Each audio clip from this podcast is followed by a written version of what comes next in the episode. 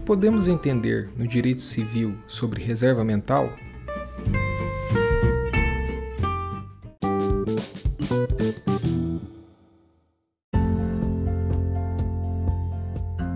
Primeiramente, a reserva mental é configurada quando uma das partes oculta secretamente a sua verdadeira intenção ao realizar o negócio jurídico.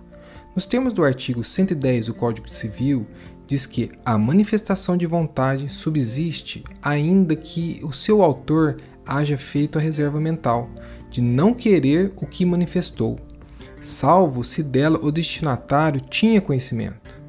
Sendo assim, o que foi declarado não é o mesmo o que efetivamente quer realizar. A outra parte que não tinha conhecimento da reserva mental, o ato subsistirá, Contudo, se tiver conhecimento de suas intenções, o ato não subsistirá. Como, por exemplo, A promete uma recompensa em avisos públicos para quem encontrar seu cachorro perdido.